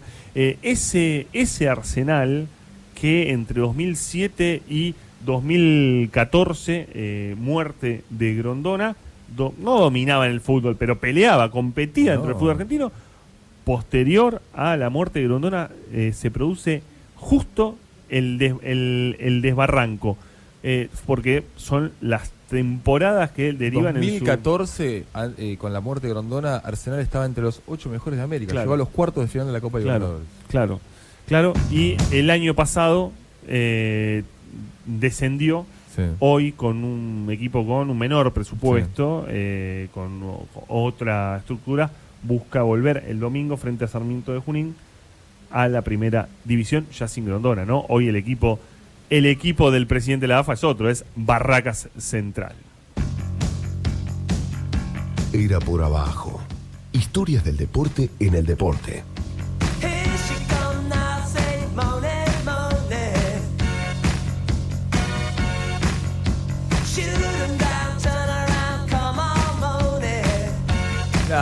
Y dijimos que hay una ciudad invitada, muchachos. Dijimos que hay una ciudad invitada a, a la Feria del Libro. La ciudad invitada es Barcelona. Mm. Tenemos un colega al que apreciamos, admiramos, queremos mucho.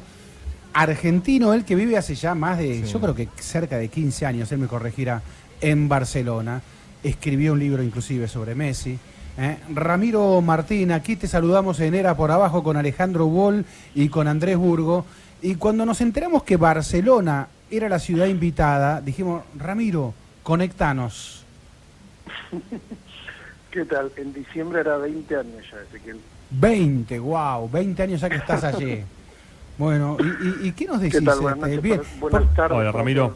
buena- buenas tardes, claro, sí, pero eh, eh, escúchame. No, no, no, eh, yo, yo buenas madrugadas. Vos buenas madrugadas, sí, gracias. Y, y encima No, te no. estamos llamando en horas previas a que el Barça pueda festejar un nuevo título allí, pero sí, pero esencialmente nos interesaba más la conexión literaria, si se quiere. Vino, vino, me decía hoy Ale Wall que hubo una recepción, vino muchísima gente, escritores eh, catalanes aquí a, a- a esta feria del libro. eh, y como te sé un lector, un lector importante, además me has recomendado alguna vez muy buenos libros eh, y, te los agrade- y te los agradezco. ¿qué, qué conexiones podemos encontrar, si querés futboleras o no, las que a vos más te han atraído? Mm. Una, una que me llamó mucho la atención una vez fue eh, eh, cuando bueno cuando cuando lo cuando lo supe es una una una pequeña conexión literaria de Cortázar con la ciudad que vivió cuando tenía dos años y él explicaba que que que tenía sueños lu- luego ya más grande tenía sueños en los que veía como unos, una especie de zócalo y que la madre le explicaba que quizá que le había quedado en sus en su subconsciente sus paseos por el parque Güell, que es el, el parque que quien visitó Barcelona seguramente lo, lo conoce, es el, el parque diseñado por Gaudí y toda esa de- decoración propio de Gaudí le había quedado en el subconsciente. Hay muchas, creo que Osvaldo Lamborghini también eh, vivió aquí. Hay, hay eh, una conexión cultural bastante importante eh, con Barcelona, pero sí que es cierto que desde 2003 eh, para acá, eh, Argentina y Barcelona están conectados evidentemente a través de, de Leo Messi y hay una relación un poco, bueno, de- de- se, se- se mira con superioridad ah, desde Barcelona a los argentinos a partir de que ellos sí que, que disfrutan de, de las mieles de Messi y los argentinos eh, no por bueno ahí se desplegan toda una gran serie de teorías por las cuales no hemos podido los argentinos disfrutar en, en, en términos de títulos a- al- el talento de Leo. Ramiro, ¿cómo estás? Alejandro Wall. Eh, ¿Qué tal, ¿qué, Alejandro? Qué clase de catalanidad expresa Messi? Eh, eh, que- si, si crees que expresa algo de eso, ¿no? Ah. Sabes que, eh, eh, perdón, hago una descripción. A veces uno puede, a veces cree que eh, eh, esa ciudad, esa- ese equipo combina incluso con la ciudad, ¿no? Uno puede pensar el Barcelona y pensar también la ciudad. De Messi se puede, se podría decir algo parecido.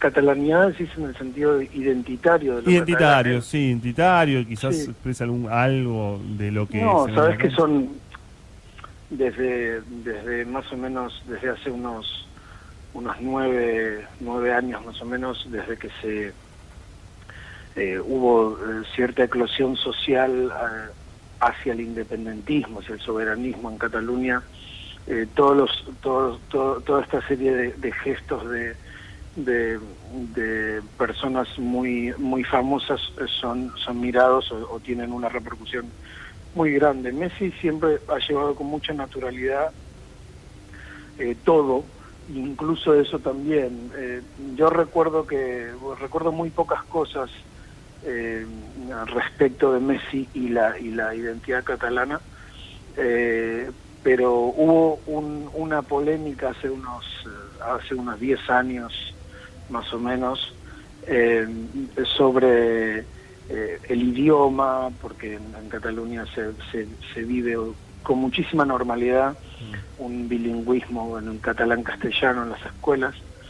Y en un momento había una parte de la bueno del arco parlamentario y de los partidos políticos básicamente con sede en Madrid que acusaban al sistema educativo catalán y querían desterrar de alguna manera o convertir en vehicular la, la lengua castellana en lugar de la lengua catalana, que eso condenaría de alguna manera al, al catalán. Y le preguntaron a Messi, y de hecho otros jugadores del Barça que catalanes no se quisieron pronunciar. Y Messi simplemente dijo, no, mejor dos idiomas que uno. y eso fue fue su, su única frase que evidentemente se tomó, eh, fue muy propia de él. Y después, por ejemplo, hace poco en Instagram, eh, su hijo cantaba una, Sí. una canción en catalán, su hijo, uno, un- uno de los hijos menores, creo que Mateo, cantaba una de las canciones en catalán y eso, bueno, la gente que, que le gustan que le- este tipo de cosas, eh, lo, lo subrayó con muchísima ilusión de cómo pero bueno son chicos que viven acá y que, y que son y que han nacido acá y que son Claro. son catalanes y españoles y, y- van a la escuela aquí no Ramiro, ¿qué es eh, Andrés Burgo? Eh, buenas, buenas Hola, madrugadas. ¿qué tal, Alejandro? Eh, mm, bueno, a- hablar de Barcelona es hablar de Guardiola. Vos tenés vínculo Mm. con Guardiola. Eh, ¿Cómo explicás esto que ya se tornó reiterado, ¿no? Este, nadar hasta hasta la orilla de los cuartos de final o semifinales en, en la Champions League. Bueno, yo, eh, la verdad que a mí, eh, yo si hay alguna, o si, si soy alguna cosa en el, en el fútbol, como hincha soy guardiolista, Sí. eh, sin ningún tipo de duda. Eh, y creo que la, la, la capacidad y, la- y las huellas que deja Guardiola ahí es donde va exceden cualquier tipo de, de, de- de relación con los títulos en sí. Eh, creo que creo que van más allá, aunque hay que Pero no- evidentemente eh, pero- ganar bendice y todo. Sí. Pero, perdón, pero eh, en, en cuanto a Borea, creo que eh, en los últimos dos, tres años eh, ha sobreanalizado los los, eh, los duelos en cuartos de final. Me, me parece.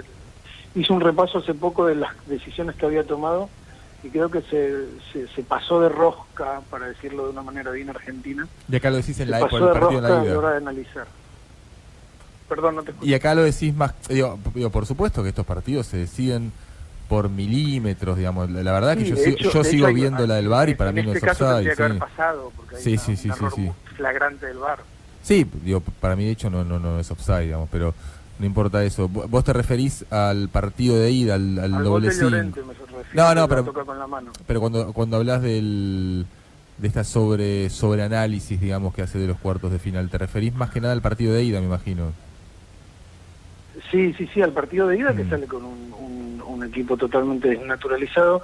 Yo creo que también pensando en otros an- años anteriores en los que, bueno, quiso, quiso bueno, porque de hecho, si lo vieron el partido de ida, hay un doble pivote, Claro. o sea, doble cinco, hay Mm. un equipo bastante poco reconocible. Poco Guardiola, sí. y, y- y termina perdiendo. Es cierto que el Kun erra el penal, o sea, estuvo a punto de salirle muy bien, pero termina perdiendo el partido. mm, Pero lo, lo peor en todo caso, lo más reseñable es que no, no fue un equipo, o no parecía un equipo de, de Guardiola. Y yo creo que tiene que ver con que a él se le, últimamente se le había ido, bueno, como le pasó el año pasado con el Liverpool, eh, una, una goleada que no pudo, una sangría de goles que no pudo, que no pudo parar y que después en la vuelta no lo pudo no lo pudo rematar y le pasó antes en otros eh, en, en otros cuartos de final también. Eh, Ahora, Ramiro, sí, sí. No, no, termina, termina, cerrar cerrar la idea. No, no, que, que decía el otro día leía a Ramón, a Ramón Besa que eh, eh, que, que, que apuntaba con mucho con mucho criterio que Guardiola es como que no los gana los títulos, sino que los se le van descontando los que no ganan. Eh, es una, una manera de verlo hiper exigente y, Sí. y- y muy Bueno, con, los mejores pasa, pasa suele ser así también. Sí, sí. El Ramiro, eh, volviendo a Barcelona, que era por lo que eh, queríamos eh, charlar. Sí. ¿Vos qué encontraste? Digamos, porque siempre estamos pensando todo el tiempo en nuestro vínculo con el fútbol. O sea, los hinchas de un determinado club creemos que eh, tenemos un vínculo determinado con nuestro equipo, que somos especiales. Eh, los argentinos, hay como una especie, ¿no? Ah, El vínculo de los argentinos con el fútbol. ¿Cómo podrías pensar el vínculo del, del, de, en Barcelona con el fútbol, del catalán con el fútbol? Es un poco el, el- el orgullo del, de, de la gente de acá, ¿no? Mm. Yo creo que hay una... Es... es eh, y, y tampoco me quiero inclinar demasiado, tan, tan- supongo que es porque el domingo hay elecciones Claro. eh, y, son, y son elecciones muy terribles y son eh, hay muchísima incertidumbre y, y cosas muy feas que espero que no pasen, pero de alguna manera Vázquez Montalbán fue el primero que lo que lo dijo, ¿no? El brazo arma, el, el ejército sin armas o el, el- el ejército desarmado de Cataluña, el Barça. Yo creo que hay una cuestión de, de, que el Barça ha eh, podido a través de la de su de su grandeza eh, proyectar eh, fue lo- lo- el primer elemento de proyección global a un, a un- a una de una pequeña región eh, del, del noreste de, de España muy industrial pero pero muy pequeña hacia el mundo no hay una hay una dimensión descomunal del Barça desde que es el, el- el- su museo es el más visitado su eh, su, su cantidad de socios dentro de Cataluña y de las membresías que hay en, a, a través del mundo son eh, son impresionantes.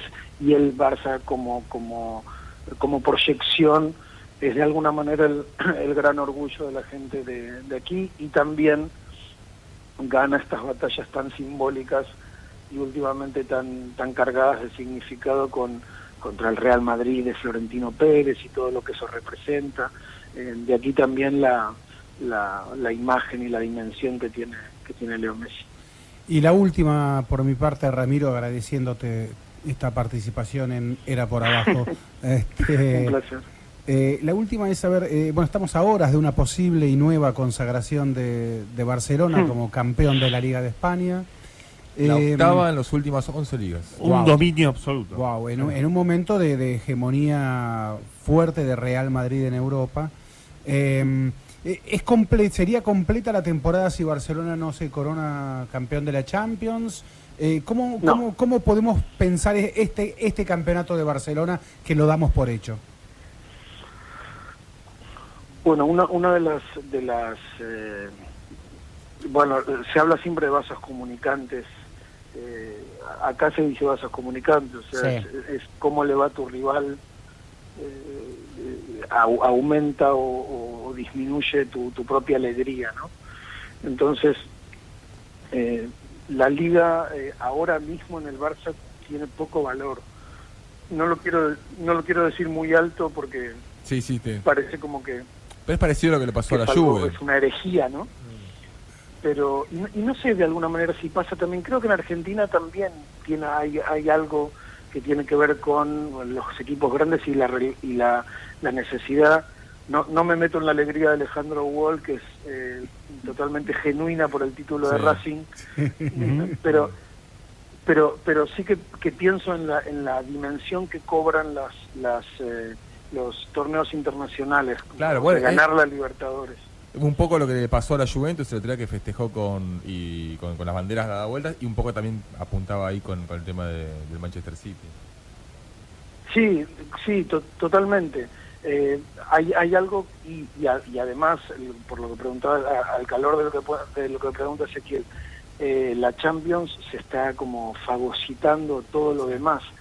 Pasa- Eh, pasa acá, evidentemente cierto, los del Liverpool sería un caso aislado, ¿no? Hace 29 años que no ganan la, la Premier y yo te digo que si vamos a Liverpool, el tipo de Liverpool prefiere ganar la, la, la Premier seguro. Sí, sí. Eh, pero pero en, en el caso del Barça es el- un am- amplísimo dominio en, liga pero si no ganan la Champions eh, va a ser una va a ser una decepción. Que va- en general va a ser va a ser una decepción porque las tres Champions eh, consecutivas del Real Madrid han, han, han sido tres puñales. Y básicamente también porque hay una sensación muy instalada en el barcelonismo y es que hay que aprovechar los años de Messi. sí. Eh, no Claro. puede ser que no ay- eh, estemos desde 2015 que no se gana una Champions eh, y Messi ya tiene 31 años. O sea, hay algo eh, que evidentemente no es Argentina, o sea, no es el, el derroche, el despilfarro que, que, que por lo que fuere eh, sí, hizo la selección dejando pasar mundiales sin, sin poder rascar un mundial con, con un jugador tan, tan increíble. Pero en el Barça existe la, la, la sensación de que hay que ganar porque cuando Leo ya no esté, todo será muchísimo más difícil. Ramiro Martín, periodista argentino con ya más de 20 años allí en Barcelona.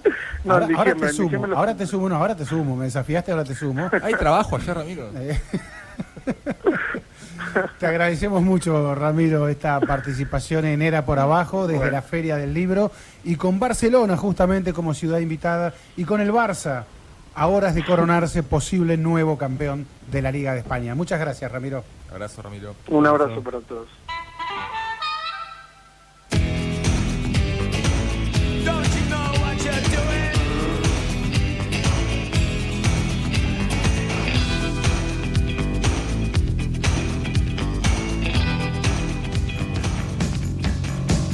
Era por abajo. El espacio deportivo de la 1110.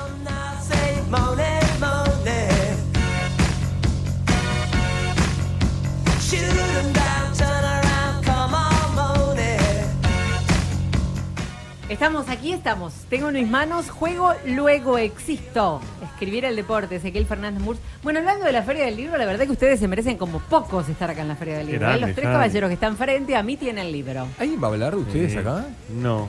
No, Ezequiel ya lo presentó, el de... Yo pensé No, que el de Ale... Yo tengo mañana una no charla igual acá. Ah, Ajá. bueno, ¿con quién? En el ¿Dónde? stand de Contanos. Francia a las 5 de la tarde. ¿Qué ibas a hablar?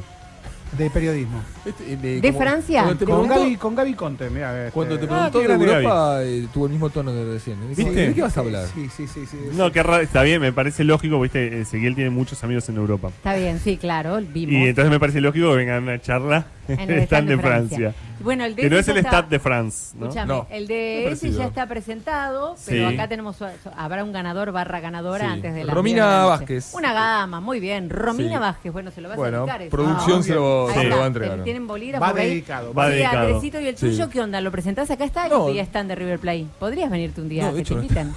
¿No? Pero podrías venir al stand de River Plate.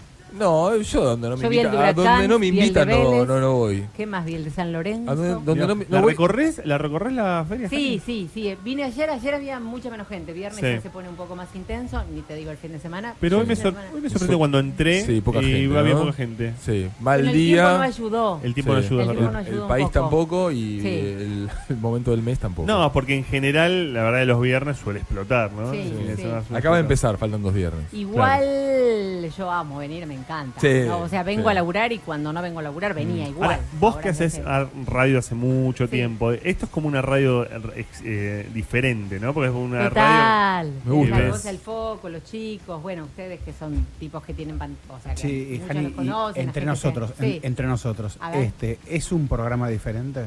Sí, claro, obviously. Sí. Bueno, yo vengo, lo que pasa es que acá en realidad tiene que ver con, también ¿Necesitas con el perfil de la radio, Claro. no, pero ahí, digo, viene Mario, que hace toda una cuestión. Claro. Que aunque es periodista y qué sé yo, le da como, le presta más atención a otras cosas.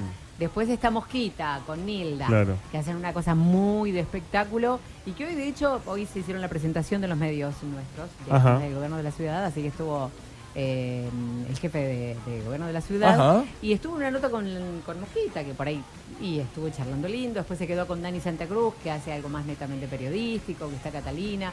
No, me parece que está bueno, digamos. Nosotros, la verdad es que para, para nosotros, como dirían los pies, garpa venir acá. Está bueno. Porque acá tratamos, bien, me gusta. acá tratamos, este era por abajo que eh, no eh, Mm. no podemos decir que es especial de la Feria del Libro porque siempre en la por abajo hay libros. Sí. ¿Verdad? Los viernes Es siempre verdad. hay como presente libros, pero bueno, ahora que estamos rodeados de stands con libros y que hay muchos de deportes, Mm. aprovechamos también para cruzar Claro, algunas bueno. cosas. A- Arielito Jules Schwarman, nuestro colega de Teis Sports, nos escribe de Curazao. Está allá, sí. Esa. Está exiliado de Huracán y de. Nada, fue un, fue un fue el casamiento de Henry Henry May, el, el- el fundador de tantos huracanes del, del mundo en, en Colombia. Y nos está escuchando de allá, al tiempo que en Córdoba se está jugando la apasionante Copa de la Superliga. Talleres Atlético Tucumán. Ayer le está ganando 1 a 0 a mi tercer equipo, Atlético Tucumán. Eh, eh, partido de ida, ¿no? Partido. ¿Por de ida tercero? mañana. ¿Cuál es el segundo, Andresito? Defensor del grano. Jani, alguna vez fue el primero defensor de defensor de Belgrano. Qué querido. ¿No? ¿Tenés un estadio favorito? Un estadio favorito. Yo les voy a hacer un- una confesión. Sí. Nunca vi un partido de fútbol en una cancha, chicos. Nunca. En mis casi recitales. 50 años. Sí, por eso, recitales fui un montón. Y ¿Vos leíste aquello de las cosas que hay que hacer antes de morir? sí, claro. Pero mi hermano vive enfrente de, del, ba- del Barcelona. Digo, algún día tendría que ir, a- que sea ver ese.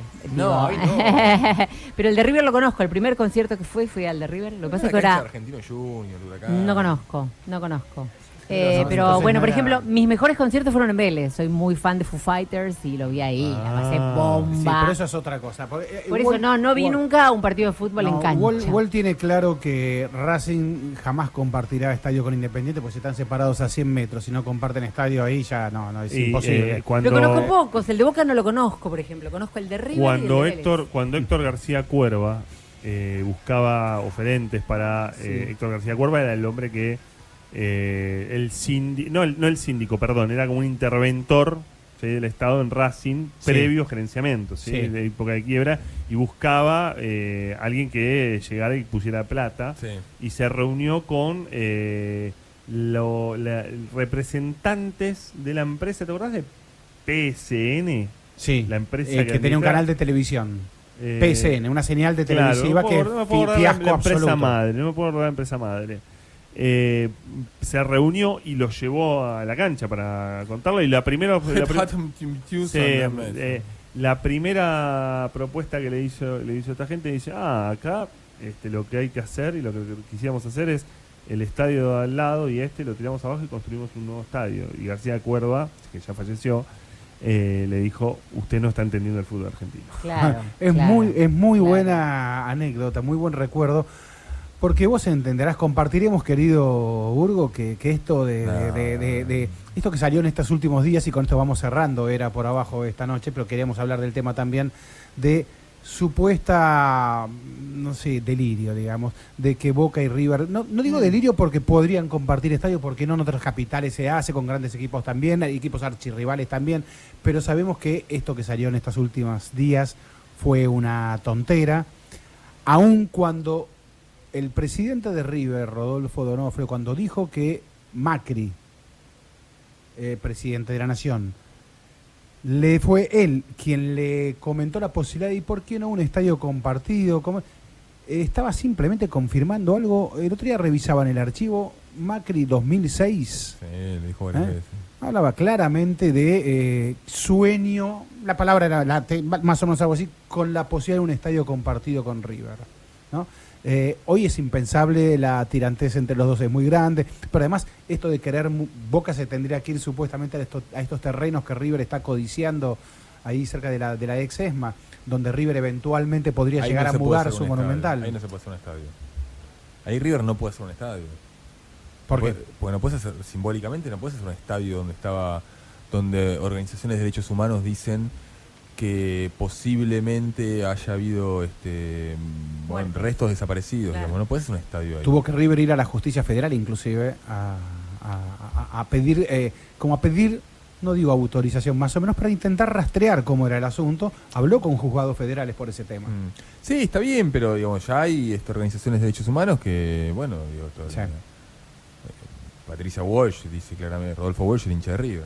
Dice Patricia Walsh, dice que ahí eh, muchos de los desaparecidos se, se gestaban en el campo de- detrás de la ESMA, en el campo de Deporte de la ESMA, donde River supuestamente haría un estadio. Yo no estoy en contra de un nuevo estadio de River con dos condiciones, digamos. Una, que no sea en la ex ESMA, claramente. Sí. Y otra es que este, ese River deje de jugar en el Monumental en el momento en que termine de hacerse el nuevo estadio, digamos. O sea, O sea, hacer pero, un a ver, estadio y, en y la pero que se mueva a otro lugar, sí. No, bueno, ahí más o menos cerca, qué sé yo, o hacerlo al, al lado. Porque, a ver, nadie discute la remodelación en la bombonera, por ejemplo, la re- renovar Boca la necesita bombonera. renovar la bombonera. Claro, nadie lo discutiría sí. renovar la El Sí. mismo día que estalló esta polémica, estaban jugando Manchester United y el City en Old Trafford. ¿no? Eh, Old Trafford es un templo del fútbol mundial.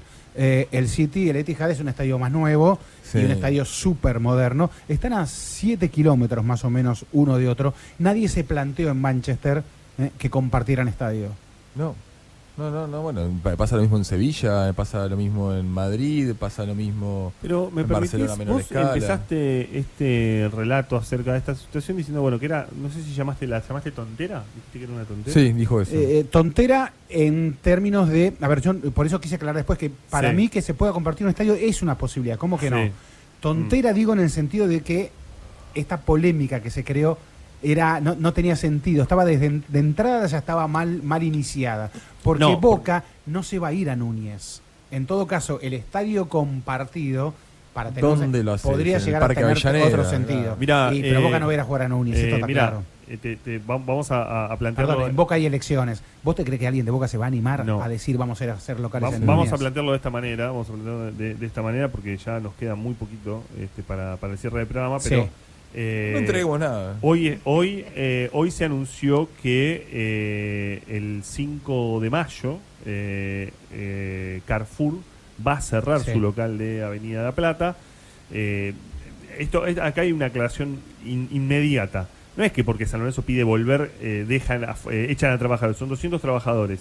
Carrefour eh, anunció que a esos trabajadores le va a, a ofrecer retiros voluntarios y quien no acepte esos retiros voluntarios van a ser relocalizados. Sí. No es que es una gracia de la empresa, está en la ley de reparación histórica, es un- el artículo número 6. Exacto. Eso para empezar. En segundo lugar, Boca. Claro, no nos vamos de la, de la Boca, dijo Angelici. No Sí. nos vamos de la bombonera. Sí, nos, vamos de la Boca. Exacto. Y la charla de Donofrio es la charla con el presidente de la Nación. Sí. O sea, y es la charla del presidente de con el presidente de la Nación. Ahora, en el caso de Independiente tiene un estadio nuevo, digamos que todavía está este, flamante, aunque tiene pocos años de, de remodelado y Racing está a punto de remodelar. Ahora, hay como una mirada, yo no estoy, diciendo con esto que hay que irse de los lugares, ni que creo que haya que hacer Estados Unidos, pero que tenemos una mirada muy conservadora a veces Sí, de las cosas. coincido. Sí. Que no las tenemos ni siquiera en nuestras vidas. Nosotros en nuestras vidas nos mudamos, cambiamos de barrio, nos vamos de acá, nos movemos y Yo, pareciera yo, como que... yo no estoy en contra de un nuevo estadio de River. No, no, ¿eh? no. Yo, la verdad es que si me preguntás, y a mí, la verdad es que como hincha y socio, me encanta el cilindro, me gusta ir, me Sí. siento en un lugar. Yo no sé si compartiría el lugar con Independiente, pero es una cosa como para empezar a debatir. ¿Te bancarías el pre- presidente Perón, se llama el presidente Perón ESPN Stadium? Sí, ¿Eh? obvio. Si ¿Eh? tenés la camiseta con publicidad, ¿por qué Sí, no? debería, pen- de- deberías pensar por, por qué y para qué. La verdad que el fútbol está tan abierto. O sea, la camiseta de fútbol Sí. tiene una Sí. publicidad. ¿Por Digo, qué no va a tener la camiseta de River no tiene publicidad y la gente se preocupa que no tiene publicidad porque tenés menos dinero. Llegamos a ese punto. Señores, eh, tenemos que ir cerrando Bueno, la por abajo. bien, la pasamos decir, ¿eh? bien. Vienen esta el viernes que viene otra vez. Sí. No, tenemos tres viernes por delante. ¿Cómo no vamos a ¿eh? venir? Así que los esperamos aquí. Yo estaré desde más tempranito con Daniel Santa Cruz y todos los lobitos. Quiero decir que es mi programa de radio favorito. Este. ¿Sí? Eso es Sí. lindo. Qué grande. Qué Me bueno. gustaría que ustedes Gracias, dos digan sí, lo mismo. Gracias. Pero no sí. lo dicen. Sí, pero bueno, pero pasa que lo hacemos. Entonces es Gracias como- a Sebas, a Sí. Maurito, Gracias, a, gracias, Mauro. a Gracias, todos. Santi. los que Gracias, han venido. Eh, por la compañía. Un placer, chicos, Sí. siempre verlos. Hasta el próximo viernes. Sí. Sebastián González en la operación técnica. Ahí Sí. está. Tenía que ir, reclamaba auxilio.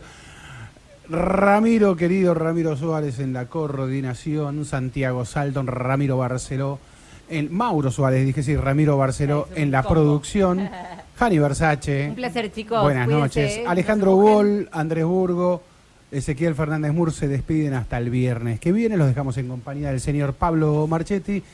Y hasta el viernes entonces a las 20.